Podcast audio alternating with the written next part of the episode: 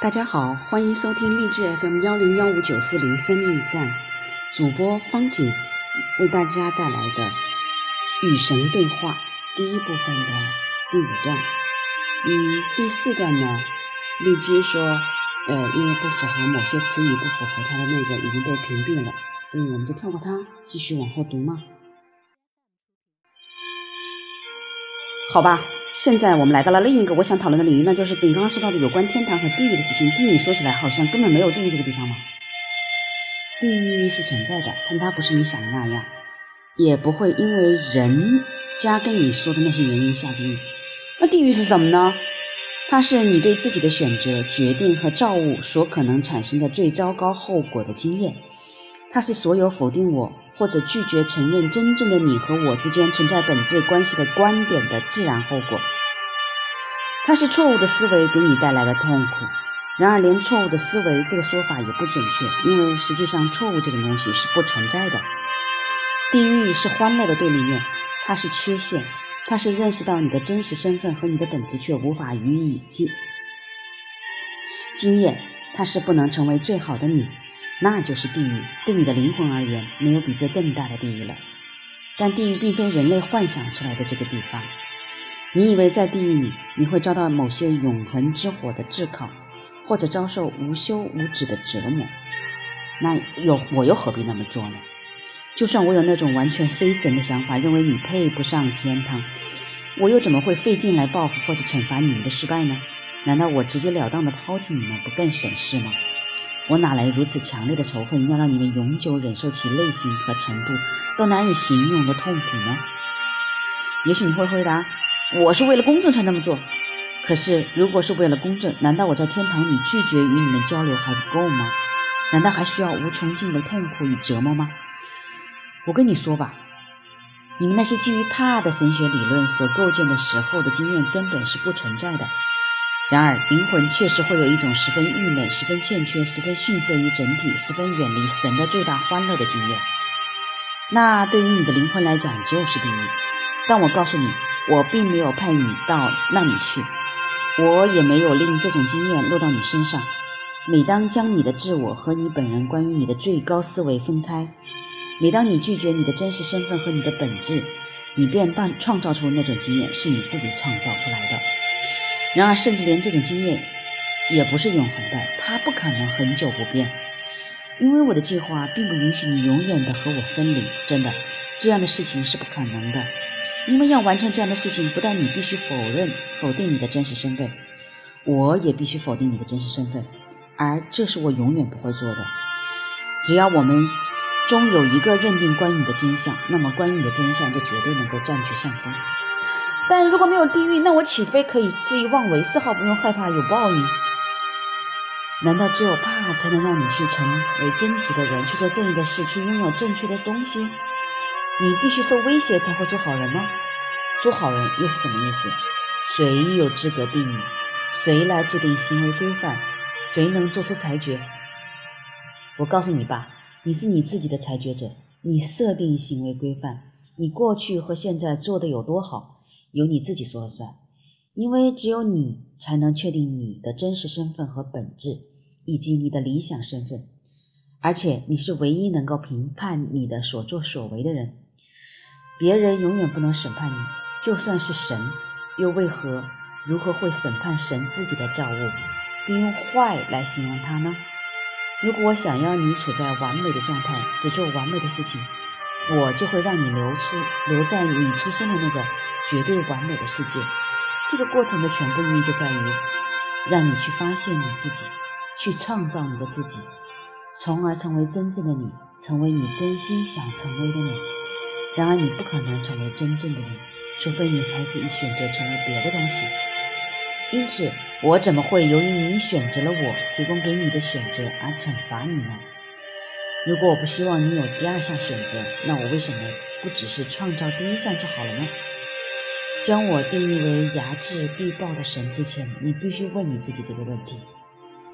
让我来直接回答你的问题吧。是的，你可以为所欲为，丝毫不用害怕有报应。然而，意识到结果对你也许不无助益，结果即是后果，自然的结局。这些与报应或惩罚完全不同，结局只是结局而已。他们是自然规律的自然应用的后果，他们是作为已然的后果而发生的必然，他们的发生是完全可以预料的。所有物质生活的运转都遵从自然的规律，只要你回忆起这些规律并应用它们，你就能够在物质层面上掌控生活。你所谓的惩罚，或者你所谓的不幸或者倒霉，无非是自然规律在维护其自身而已。看来我只要认识这些规律，并从他们，就再也不会有麻烦了。你的意思是这样吗？要是那样，你经经验到的你的自我将永远不会处在你所谓的麻烦的状态中，你的生活将不会遇到任何问题，你将不会遇到让你惊慌的情况，你将会结束所有的忧虑、怀疑与害怕。你将会过上你幻想中的亚当与夏娃的生活。当然，你不像他们那样绝是绝对领域中摆脱肉身束缚的神灵，而是相对领域中寄居于肉身的灵魂。然而，你将会得到你灵魂拥有的全部自由、欢乐、安宁、智慧、悟性和能力。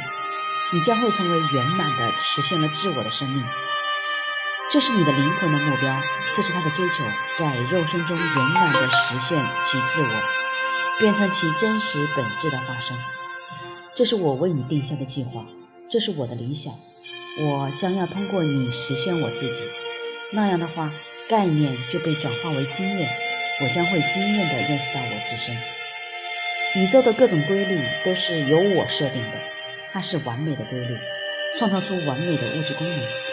你曾见过比雪花更完美的东西吗？其精巧、形状、对称、自相似性和独特性，无不叫人百思不得其解。这种美妙自然现象的神迹让你赞叹不已。然而，我光用一片雪花就能展现出宇宙规律的完美，你怎么还会认为我无法对整个宇宙也这么做呢？即使看到宇宙万物对称的结构和完美的形状，从最大的天体到最小的粒子。你亦将无法在你的现实中领会到宇宙的真相。就算是现在，你已经管中窥豹、略见一斑，然而你也无法想象或者理解它的奥义。然而，你能够认识到宇宙的真相是深奥的，其复杂和非凡远非你目前的理解所能接受。你们莎士比亚说的非常好：“天上人间的事，哈拉修比你哲学所能梦想到的多得多。”那么我如何才能认识到这些规律呢？我要怎样才能学习到呢？这不是学习的问题，而是回忆的问题。我如何能回忆到起他们呢？由进修开始，并绝外界的杂音，你让内在世界能够带给你观察力。这种内观是你要追求的。然而，当你深深地关注外在的世界时，你便不能拥有它。因此，想办法尽可能地深入内在世界吧。如果你没有走进内在世界，那么与外在世界打交道时，要由内在世界出发。记住这个道理。如果你没有走在走进内在世界，你就会一事无成。复述的时候用第一人称，这样会更亲切。如果我没有走进内在世界，我就会一事无成。你这辈子也没有什么，也没什么也没有做成。然而你不必如此，未来不必如此。没有你达不到的成就，没有你做不到的事情，没有你得不到的东西。这听起来就像望梅止渴。你希望神向你许下什么样的承诺呢？如果我向你许下较为差劲的承诺，你就会相信我吗？几千年来，人类不相信神的承诺，原因无他，那些承诺太美好了，以至于你们认为是虚假的。于是你们宁可选择较差的承诺，选择较差的爱，因为神最高的承诺来自最高的爱。然而，你们无法想象出完美的爱，所以想象不到完美的承诺，也想象不出完美的人，因此你们甚至连你们的自我也不敢相信。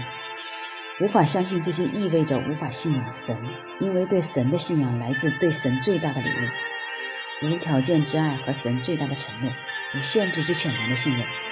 能让我插句话吗？我也不想打断口若悬河的神，但是我之前从从前听。但是我从前听过这种无限制之潜能的说法，它并不符合人类的经验。普通人遇到的各种问题就不提了，那些先天有精神或者身体障碍的人遇到的困难又怎么说呢？他们的潜能也是没有限制的吗？在你们的经书里，你们的自己用各种方式，在许多地方都表达了这个意思。给我举个例子吧。打开你们圣经，创世纪第十六章第六节，看看写了什么。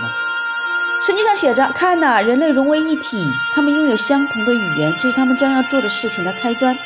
他们想要做的事情，再也没有做不成的了。”对了，那你现在相信这个道理了吗？那又不是在回答有关受到限制的老弱病残的问题啊！你认为他们所受受到的限制不是他们选择的吗？你以为人类的灵魂与生活难题，不管是什么样难题的遭遇，